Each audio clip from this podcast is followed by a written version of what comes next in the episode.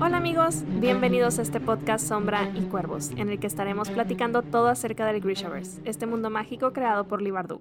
Somos sus anfitrionas, Dani, y Lucero. hoy discutiremos los capítulos 26 al 28 del Rey Marcado.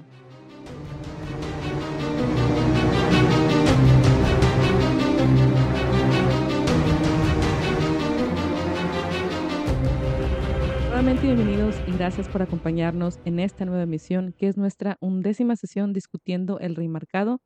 Nos quedan eh, esta sesión y otras tres. Las últimas, eh, por lo menos en mi, en mi edición, son 100 páginas del libro, divididas en cuatro sesiones, así que estamos ya en la recta final oficialmente. Y wow, tantas cosas se han desarrollado. Tenemos en este capítulo, bueno, en este bloque, perdón, tenemos ya los experimentos con los Ismars ya. Tenemos también eh, más avance en, el, en, el- en la misión de Nina y tenemos un momento Soyalai enorme. Y con, estamos a nada de ya por fin tener el, la sesión o la, el ritual del Obisbaya. Pero bueno, no nos adelantemos. Estoy Comencemos. impaciente por terminar. Nos falta una nada, o sea, ya estamos a, a una nada de terminar y también ya quiero terminar porque no me acuerdo de muchas cosas, como siempre. Pero comencemos con el capítulo 26 desde el punto de vista de Isaac, que creo que nos faltó comentar en la sesión anterior sobre la parte del, del- el, o el origen del, del- de esta mención de los poemas que tienen eh, Eri y, y Isaac. Em, es todo a raíz del, del mensaje o el- como el origen de la palabra de gemelos, que es algo como Evan o algo así. No me acuerdo bien ¿Que ven o algo así? Even, algo así. Entonces, em- esta conversación surge eh, sobre los gemelos, etcétera, y menciona, no hace referencia a Soya y, y a, y a Tamar. Y en este capítulo ya tenemos más información sobre la, la guardia Tabgarat, eh, que parece que también tiene un gemelo. Su nombre es Mayukir Kat. Así que vamos a ver qué pasa porque todo, indica, todo parece indicar que a lo mejor su hermano está reclutado para el programa de los Kergut y posiblemente sea la razón por la cual ella quiera desertar. ¿Qué te pareció este giro, este paralelo, no sé, con los gemelos?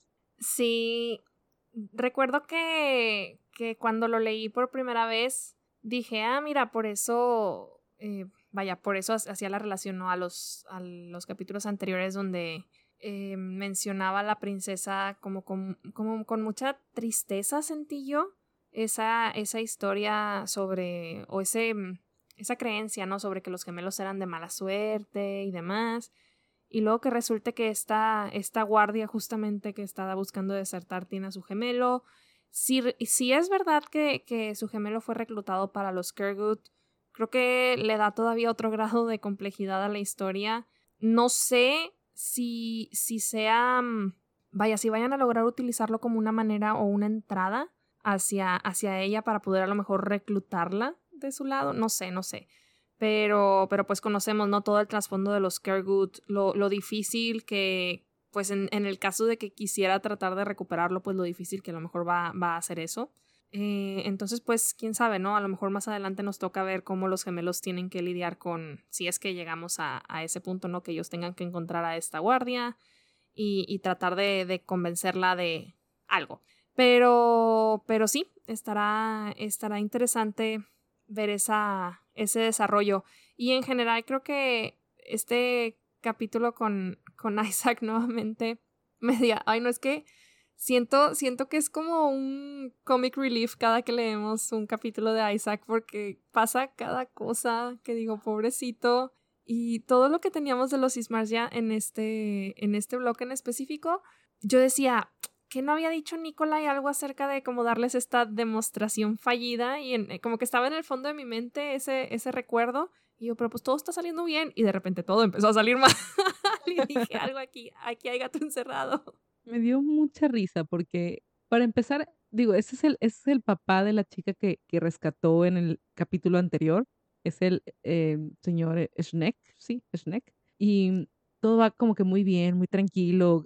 Nada más había metido la pata a Isaac en referencia a, a Soya, ¿no? Con, con Kirigin. Y me dio risa también ese detalle, pero bueno. Todo, todo va pasando así como muy bien y hasta aquí Isaac pensando cómo no regarla, cómo no equivocarse, diciendo las palabras como eh, ciertamente. Me dio mucha risa porque en inglés la palabra que usa es indeed y yo lo uso bastante. Entonces fue como que sí, es una palabra muy útil. Em, pero la reacción de Isaac y la reacción de este señor es lo mejor, es súper chistoso todo el miedo que tienen, pero Isaac también muy valiente de que se está cayendo el mástil y va a él a rescatarlo y a moverlo para que no le pase nada y no sé qué. Se me hizo muy, muy divertido, pero lo mejor de toda esta parte fue la reacción del triunvirato con, cuando están celebrando. Me los imaginé así brincando y dije, son niños chiquitos disfrutando de una victoria. Me encantó esta parte, como fue, me gustó mucho la descripción porque los pude visualizar, que describen a Toya cargando a David y a, y Jenia. Me recordó, creo que es en, Enredados, que hay un, cuando están en la taberna y hay un mono muy grande y carga dos, a dos personas. Así me los imaginé que cargan a, a, pues a Rapunzel y a Flynn Rider, ¿no? Me dio mucha risa, me imaginé exactamente esa escena. Y aparte, qué malévolos. O sea, entiendo el punto de que necesitaban que la reacción de Isaac fuera genuina. Pero me imagino todo el estrés de él de estar ahí en medio de la embarcación y, o sea, incluso puso en riesgo su vida al tratar de rescatar a este señor Iram Shenko, como se pronuncia su apellido. Y, y sí, no, o sea, siento que le ha de haber dado una ansiedad terrible para luego, o sea, no, no solo por el hecho de está en riesgo la vida de este señor, está en riesgo mi vida, todo está saliendo mal, nos van a descubrir, etc. Y luego para descubrir que en efecto todo estaba, diría que fríamente calculado, pero eso, o sea, bueno, sí, de hecho David dice, ¿no? Que todo estaba, incluso la caída del, del mástil. Eh, entonces sí, a mí también me dio mucha risa cuando empiezan a carcajearse, pero dije, ay, qué gachos, pobrecito. pero bueno, era, era, era necesario. Creo que a lo mejor por más que hemos visto que aparentemente las capacidades histriónicas de Isaac han venido mejorando bastante, si no, no tendríamos a este Nikolai tan convincente, pues a lo mejor tremendo shock no hubiera sido tan, no sé, tan visible si, si, si hubiera tratado de pretenderlo, no de fingirlo. Entonces, pues bueno, pobrecito, pero se dio lo que se tenía que dar. Sí, y por fin, como dijo, por fin ya algo, algo salió mal sin que fuera su culpa, así que creo que está tranquilo, los ha perdonado. ¿Qué tal el capítulo de Nikolai? Que como decías hace rato, escena de Soyalai como medio velada un poquito, o sea, no tenemos nada como muy explícito, pero eh, creo que ya extrañaba un poquito ver o, leer sus interacciones porque en el bloque pasado no tuvimos nada de Nikolai, habíamos, los habíamos visto como que por separados un buen rato, entonces ya los extrañaba juntos y y bastantes, bastantes revelaciones, ¿no? Que tuvimos en este, en este capítulo. Continuamos aprendiendo un poco más acerca del pasado de Soya, a pesar de que no es un capítulo de, de Soya.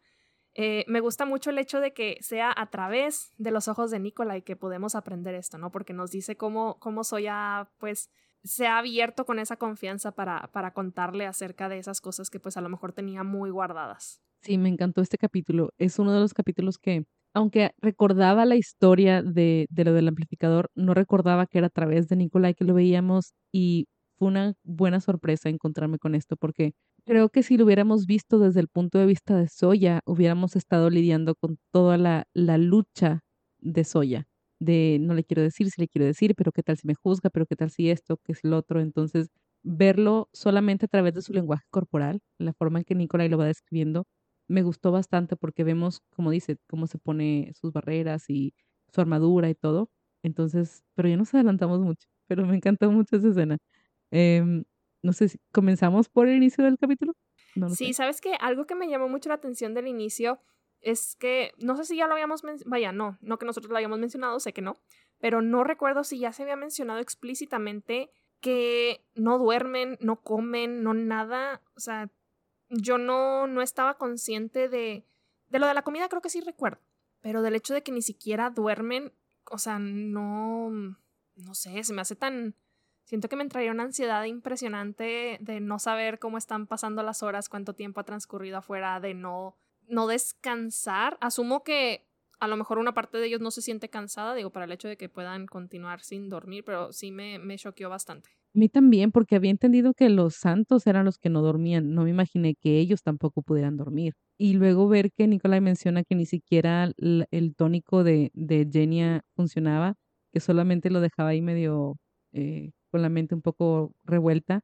Eh, pues nos indica, ¿no? Que lo intentó, que intentó tomarse la poción para, para dormir y no, y no funcionó. Entonces, creo que ese es el nivel de desesperación que tiene. Creo que él está sintiendo esa ansiedad que tú describes de mm, no saber qué está pasando, cuántas horas han pasado, cuántos días, cuántas semanas, em, cuánto tiempo está, tienen ahí encerrados. Em, y como dice también, esta parte de sentir al monstruo que ya percibe o tiene cierta expectación de que van a enfrentarse o que quiere salir, como ya ha salido más veces, eh, siente que puede tener esta posibilidad de ser libre. Así que creo que Nikolai tiene mucho miedo, pero pues está tratando, ¿no? De ser valiente, ¿no? Y enfrentar estos miedos que tiene. Y ahora yo soy la que tiene miedo por él, porque no sé cómo va a estar el siguiente capítulo de él, de donde nos describen ahora sí Lobis Vaya. Así que tendremos que esperar a ver qué, qué pasa en ese, en ese frente. Sí, definitivamente puedo, puedo sentir esa ansiedad a través de las, de las palabras de, de Nicola y sobre todo lo que mencionas del monstruo, así sí nos pone muy al, al borde y muy a la expectativa de qué va a pasar con él, va a lograr salir del ritual. No nos queda de otra más que continuar leyendo. Espero que sí ya sea en el siguiente donde ya podamos leer esto y que no se nos vaya a alargar, que dices, faltan 100 páginas y capaz si nos alargan y sigue hasta el siguiente libro. No creo, pero pero me ya ya quiero seguir leyendo, ya necesito saber qué sucede. Y pero sí, ahora sí entrando a lo que es esta escena, ¿no? Que esta mm, esta reunión, digamos, entre entre Soya y, Nikolai me enternece mucho verlo desde los ojos de Nikolai, como esas, esas descripciones que hace de, de cómo la ve que por fin está como relajada, que de alguna forma nunca la había visto de esa, de esa manera, ¿no? O sea, menciona que hasta está celoso del dragón porque es el que logró, pues, se pudiera relajar hasta cierto punto, que, que tuviera como esa, esa pose de ya no tener el, la armadura puesta, cosa que provocó, el comentario provoca que se la vuelva a poner, pero, pero nada, ni modo, Nicolai. Se equivocó, al menos reconoció que se equivocó. Y después de este error, digamos, que, que cometió Nicolai, viene otra vez a darle otra, otra sorpresa, que es esta orden donde la nombra comandante del primero y del segundo ejército, que eso deja a Soya bastante perturbada con, sobre todo porque sabe que Nikolai está pensando en que va a morir y eso pues no, lo, no la tiene tranquila y hasta lo cuestiona, ¿no? De que cómo puedes plantearte tu muerte, cómo puedes pensar en, en la muerte con tanta, no sé, ligereza. Y, y la, la mm, respuesta de Nikolai me, me gustó bastante, como me, me hizo sentido, ¿no? De prefiero mirar las cosas de frente antes de que me pillen desprevenido. Y pues sí es cierto, creo que es mejor enfrentarte a las cosas que, que nos dan miedo en vez de que te tomen por sorpresa. Así que si él ya sabe que el riesgo tan grande que es este ritual de Lobisbaya, pues no quiere que le sucedan, eh, pues que él no lo logre y dejar a su país así, pues desprevisto. Creo, me pongo en los zapatos de Soya y, y no sé, creo que ha de haber sido muy difícil lidiar con esta, con esta conversación, no solo por el hecho de el, la gran responsabilidad que le está em, cediendo, ¿no?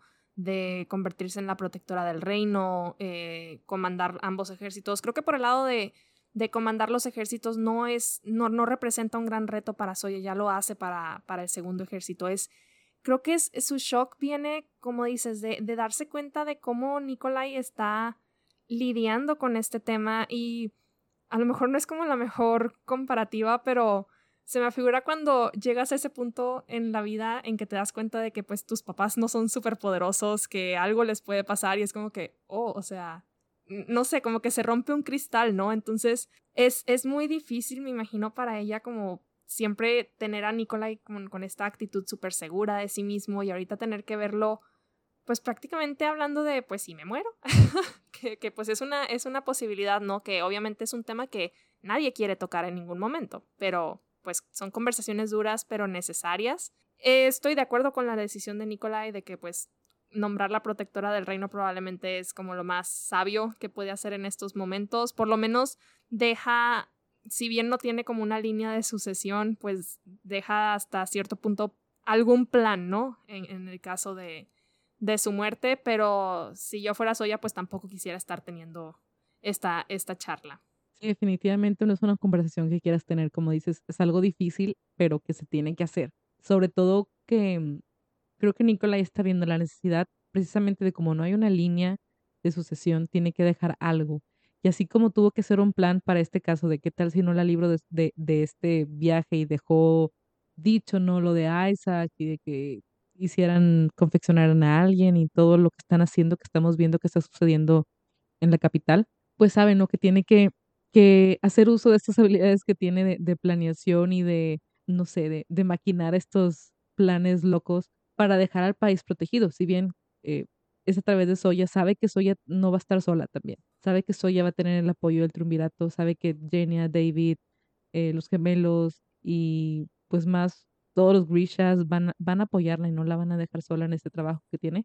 Eh, y creo que más adelante le dice, ¿no? De que pues sé que tú eres capaz, ¿no? De, de hacer esto, sé que estoy tomando la decisión correcta, aunque no sea la, como la carga que también Soya quiera tomar, o al menos no en esas condiciones, porque otra cosa es que estuviera dando este nombramiento de una forma, no sé, honoraria o algo parecido, y otra cosa es que lo tenga que asumir porque Nikolai falleció, ¿no? Si Nikolai muere, eh, porque no nada más estaría lidiando con toda la responsabilidad, sino también con el dolor de perder a su amigo.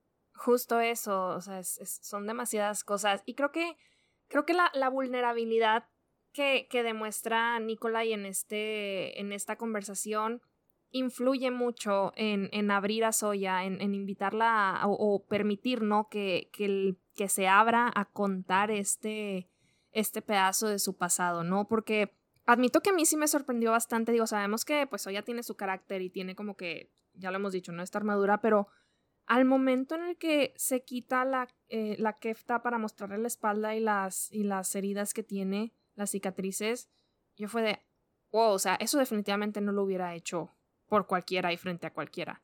Entonces, sí muestra un nivel de confianza que me da muchísimo gusto pues ver y que de verdad espero que todo esta, todas estas conversaciones que están teniendo no sean una red flag y nos indiquen que algo de verdad le va a pasar a Nicolai porque me muero y dejo de leer. Ya me siento como mucho, mucho, un saludo si algún día llegas aquí. mucho no nos odies, no odies al Verdugo. Pero sí es cierto, tienes razón. Esta vulnerabilidad de, de Nicolai permite a Soya también ser igualmente vulnerable, mostrando sus cicatrices. Y creo que también otra cosa eh, como, como dices, no, no nada más de cicatrices, sino también la historia, porque menciona mucho eh, de cómo se sentía ella respecto al oscuro, porque estamos también hablando de, de cómo él la llevó a este lugar con los demás Grishas, pero también que todo lo que ella hacía era para complacerlo, ¿no? Para agradarle a él, para tener su favor, porque lo que él decía ya era ley para ella. Entonces, eh, mostrar también cómo ella fue mm, seducida por, por él, por el poder, y darle una, una, una vista, ¿no? Un vistazo de cómo, cómo era su relación con el oscuro también debe ser muy difícil para Soya. Sobre todo porque ya sabemos cómo, cómo se dieron las cosas en la trilogía. Así que, que pues sí, fueron, es un capítulo muy pesado porque hay demasiadas conversaciones eh, difíciles y vulnerables que, que fortalecen las relaciones de los personajes y también, al menos así lo siento yo, que fortalece nuestra relación o nuestro cariño hacia los personajes. Porque también uno como lector, el hecho de que un, personaje pueda abrirse de esa manera ¿no? en, las, en las páginas, eh, que lo puedas conocer de esa manera también, se agradece que el escritor se haya tomado el tiempo para hablar de algo que, que tal vez no nos podemos eh, identificar al mismo nivel. Digo, no, nosotros no hemos peleado con tigres, pero creo que es una forma en que podemos verlo de, bueno, cada quien tiene un tigre que enfrentar en su vida, un, reto que te ha dejado con marcas, que te ha dejado con alguna herida, entonces nos podemos identificar de alguna manera y es, es muy bueno verlo eh, de esta forma plasmado, ¿no? Con algo más, más tangible como la historia de los personajes. Así que conocer a Soya, conocer a Nicolai de forma más profunda, también nos une más a ellos. Qué poético estuvo todo esto. Pero Sí, fíjate, no lo había, no lo había pensado así de cómo, cómo podemos identificarnos con ellos a través de estos pues retos que como dices, a lo mejor no nos va a tocar, espero, nunca enfrentarnos a un, a un tigre, pero no deja de ser un reto que, que marcó ¿no? la vida de Soya y que pues cada uno de nosotros podemos encontrar algo, algo similar. Y, y la verdad es que el relato me gustó muchísimo porque Digo, antes de haberlo leído nunca me hubiera imaginado una historia semejante, o sea, me hubiera imaginado algún encuentro, no sé, alguna cacería específicamente buscando a este, a este tigre, que bueno, hasta cierto punto sí era así, sabemos que estaban en búsqueda de este, de este animal en específico, pero las circunstancias específicas de Soya, de, del por qué tiene esas cicatrices, de haber protegido a estos, a estos cachorros y de cómo solo a los 13 años tuvo la, el aplomo, ¿no? De, de pararse enfrente o en medio de, de, los cachorros y del tigre, de protegerlos con su propio cuerpo y luego todavía en medio de, de su herida sacar todo este, este poder que, bueno, eso realmente no me sorprende porque ya, ya sabemos que siempre ha sido sumamente poderosa y creo que de mis partes favoritas del capítulo es esta, esta mención que hace de, de cómo, cómo se presenta, ¿no? Ante el oscuro después de esta hazaña.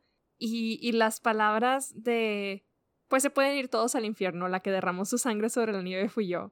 En referencia, ¿no? A que los otros eh, Grisham, a lo mejor mayores, de, de más experiencia, pues estaban de que no, como una niña se va a quedar con el amplificador. Y dije, wow, o sea, desde chiquita y ya con, con el carácter, ¿no? Entonces, mis respetos y justamente esta línea me hizo recordar lo que mencionaba en el episodio anterior, estas como títulos, estos títulos que les da eh, Juris, de mencionábamos que era Soya de la ciudad perdida, que bueno, ya hicimos la relación que era sobre eh, Novokrivirsk, después de perder a, a, su tía, y luego le menciona Soya del jardín, que de eso todavía no sabemos a qué se está refiriendo, y menciona también Soya de que sangró sobre la nieve o algo por el estilo. Entonces asumo que se está refiriendo a este episodio en específico, ¿no? Entonces parece que mis suposiciones van correctas, como que son, son títulos alusivos a episodios en la vida de Soya que la han marcado y la han convertido en, en la mujer que es al día de hoy y que como Yuris le dice es lo que la ha forjado para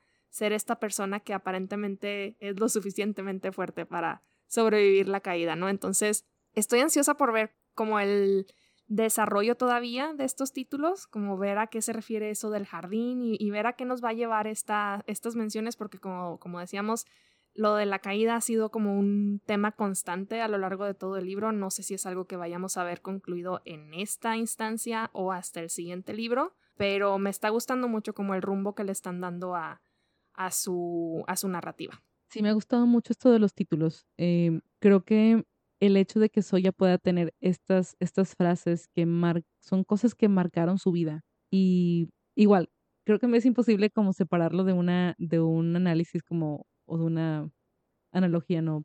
De lo que podemos tener en nuestras vidas personales, de que también tenemos momentos, ¿no? Que nos pueden marcar, nos pueden, sí, nos pueden marcar, ¿no? Nos pueden dar estos títulos de algo que hiciste, algo, algún logro, algún, alguna herida, algún viaje, algo, ¿no? Un momento en tu vida que te marcó, que te cambió, que te permite llegar a lo que en donde estás o te va a permitir estar donde quieras llegar en un futuro. Entonces me, me ha gustado eso porque sí creo que nos podemos identificar en muchas maneras. Y otra cosa que me gustó también aquí es cuando mm, Soya eh, pues le muestra su espalda a Nikolai.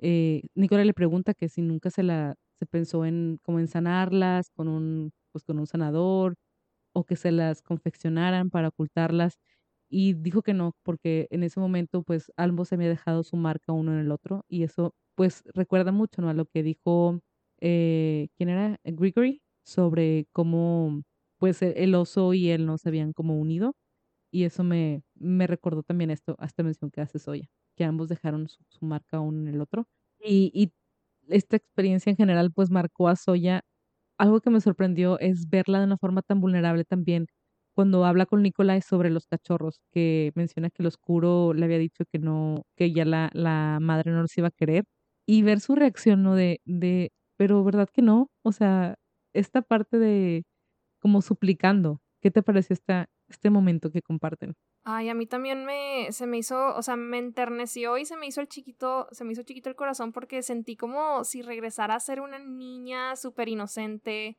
cosa que me cuesta trabajo como imaginarme a Soya en esa etapa porque igual, o sea, incluso los, las partes de su, de su vida de infancia y adolescencia que pues hemos tenido oportunidad de conocer, la vemos como con esta actitud incluso imperante, ¿no? Entonces, verla igual con esta vulnerabilidad fue todo un shock, que algo que no, que no me esperaba y que a lo mejor a mi cabeza le costaba un poquito de trabajo conciliar esa, esa imagen. Pero igual, o sea, sigue, sigue hablando acerca de esta confianza, ¿no? Que se ha construido entre ellos, entre ellos dos. Y no, esta, esta forma en la que, en la que cierra este, este capítulo creo que nos tenía suspirando a las dos porque, pues, Nikolai por fin, digo, ya hemos visto como atisbos, ¿no? De, de, de sus pensamientos, de aquello que, de aquellos sentimientos que pues viene como apachurrando dentro de sí para no dejarlo salir.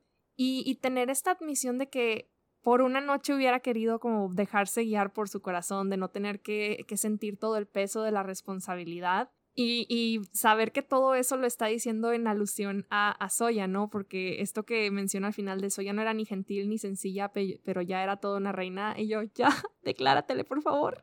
me estaba muriendo. Aunque grité, así de, ¡ah! Porque me mató. Sí, no, igual. Pero bueno, a ver si algún día se nos hace verlos juntos realmente, porque no, ya, ya casi vamos a acabar el libro y, y no pasa nada. No pasa nada, mucho de ver y, y nada de, de quererse. Ah. Exacto.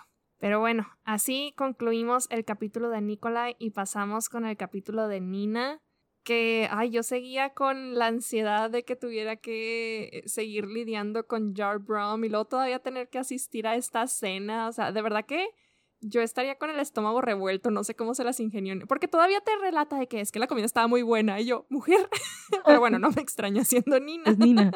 claro, claro. Oye, algo que, que me dio risa, que no tiene nada que ver con, con todo lo demás de lo que vamos a hablar, pero decidí mencionar esta cita porque me dio mucha risa, es Adric diciendo, siempre pensé que moriría joven. Yo también me dio mucha risa. y yo, a ver, aguanta, espera. súper, súper pesimista. Pero bueno, lo vemos ahí que, pero por lo menos le vamos a poder dar una paliza a este mendigo. Ay, Adric, Adric. Y bueno, eh, otra cosa que vimos mucho en este, en este capítulo, además, bueno, vamos a mencionarlo también más adelante, de, de cómo ve Nina a, Han, porque desde aquí inicia, ¿no? Menciona cómo, cómo la veía como una guerrera nata, que tenía una vena indomable, que era generosa, que podría convertirse en algo magnífico, algo glorioso, pero no en esa mesa.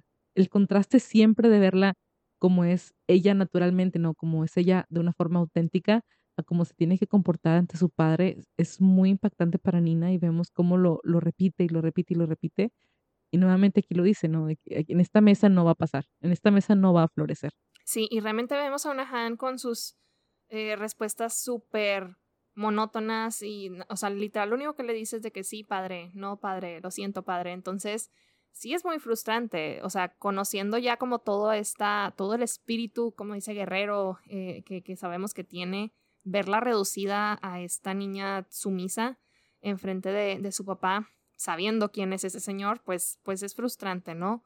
Pero, pero pues de momento creo que, creo que dentro de Hans está lidiando como que toda esta lucha, ¿no? Entre, bueno, está jugando un papel porque ya está decidida a ayudar a Nina, entonces podemos verlo como que incluso estas respuestas ya se están convirtiendo como parte de este plan, ¿no? O sea, este plan de oculta absolutamente todo lo que estamos haciendo por detrás y continúa con la fachada, ¿no? De que, de que es pues, la niña buena, la niña obediente.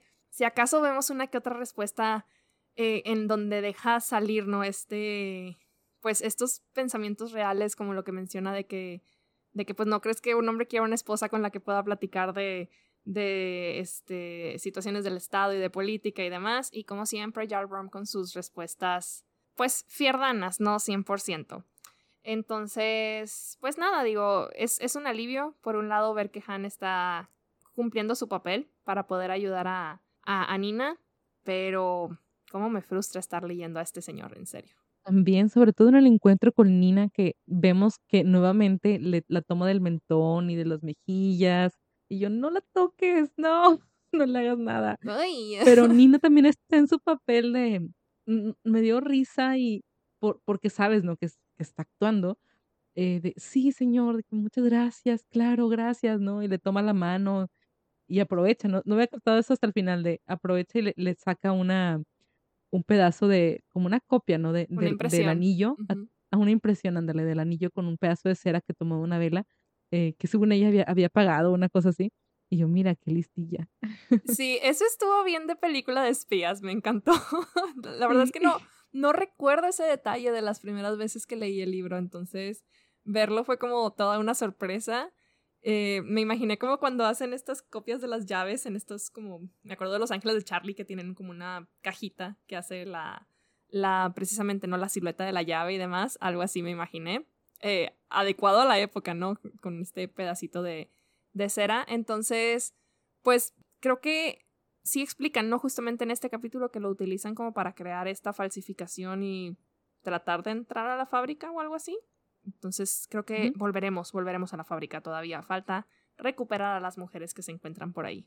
Pero para poder entrar a la fábrica van a tener que, que tener un soldado y Han se confeccionará, se confecciona para pues aparentar, ¿no? Ser este soldado. Nina la va enseñando, la va guiando, eh, pues en todo el proceso de confeccionarse a sí misma, comenzando por la mandíbula, la nariz, eh, la piel de, los, de las mejillas. Eso no lo noté hasta hace rato que estaba revisando las citas de lo que íbamos a comentar. Y yo, ah, de verdad, o sea, se, se engrosó, se, hizo la piel como si tuviera, como si se hubiera rasurado, como si se hubiera afeitado eh, en, en la cara. Entonces, wow, o sea, hizo todo un proceso muy, muy grande para, para confeccionarse y lo más impresionante es su cabello. Sí, hay algo que sí quisiera mencionar y que causó mucha controversia cuando recién salió eh, este libro, que sí me, me conflictúa un poco y es el hecho de que por lo que hemos leído acerca de Genia y, y de lo raros, por decirlo de alguna forma, que son los confeccionadores, se lleva mucho entrenamiento, ¿no? El poder lograr este tipo de, pues, de arreglos, ¿no? En, en, un cuerpo humano.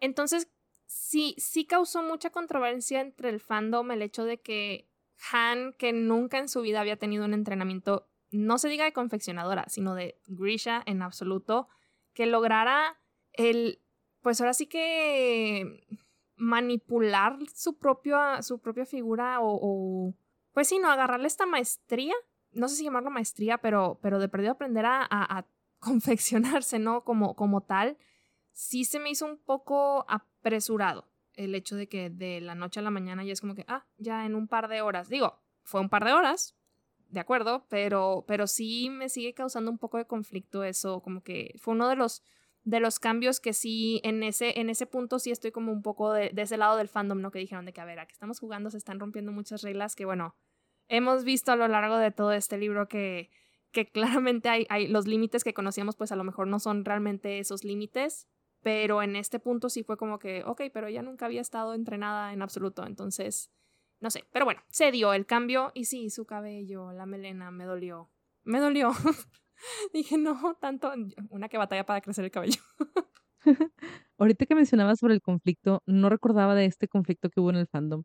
Eh, y, y sí es cierto, no sé, no sé si la justificación sea como que como precisamente no tuvo entrenamiento, que sea algo más como intuitivo y que por alguna forma que no tenga estas concepciones de restricciones entre las órdenes y todo este rollo que lo que involucra, ¿no? Un entrenamiento de grisha como tal, como una forma, eh, pues algo formal, ¿no? Algo ya impuesto con sus reglas y su teoría, etcétera, etcétera. Eh, que el hecho de que no tenga eso le ayude a ser más como nata en esto, que lo haga de una forma intuitiva. No sé si sea la justificación, pero creo, o por lo menos siento, que en la serie, digo, con lo que vimos ya en la primera temporada, van a tratar de borrar esta, estas restricciones o esta dificultad que vemos con los confeccionadores, porque vemos eh, que es el episodio 5, me parece. Sí. Eh, que Jenny transforma la cara de María así solamente con pasar la mano. No sé si va a haber una explicación de por qué lo hizo tan fácil, que a lo mejor sea más difícil cambiarla una vez y sea más fácil ponerla como estaba. No lo sé. Si vayan a justificarlo de alguna manera así, si es que lo van a hacer. Eh, pero creo que, digo, no sé, si Liverpool ya tenía como en mente cosas del show, si ya estaba esto en pláticas y yo he visto guiones o algo así y eso afectara la forma en que escribió este libro, no lo sé. Pero por lo menos queremos pensar, ¿no? Que en este momento es que de una forma intuitiva, que con esas poco que Nina le enseñó ya fue suficiente y que tal vez los cambios eh, fueron como muy superficiales y que tal vez se vayan a quitar solos. Pienso como en la poción multijugos de Harry Potter, ¿no? Que tiene cierto tiempo y luego se cambia solo. No lo había, no lo había considerado de esa manera, pero sí. Sí, me voy con esa versión que a lo mejor por el hecho de que no tiene como estas restricciones, pues lo hace de manera más intuitiva, que era algo que ya veníamos comentando acerca de del uso que le ha venido dando a sus poderes. Entonces, me quedo con esa versión, me voy tranquila. Y pues dejamos a Nina, terminamos este capítulo haciendo todavía más notorio lo que creo que es un crush en desarrollo. Entonces tendremos que ver, ¿no? Cómo, cómo sigue desarrollándose y sobre todo cómo logran involucrarse o meterse a la fábrica a sacar a todas estas mujeres. La verdad es que sí estoy muy ansiosa por ellas, estoy muy nerviosa por Adric, espero que no muera joven, por favor. Entonces, estemos al pendientes para el siguiente bloque. Muchas gracias por acompañarnos. Eso es todo por esta semana y los esperamos en la próxima donde estaremos discutiendo los capítulos 29 al 31 del Rey Marcado. Y sin más por el momento nos despedimos sin llantos. Sin funerales.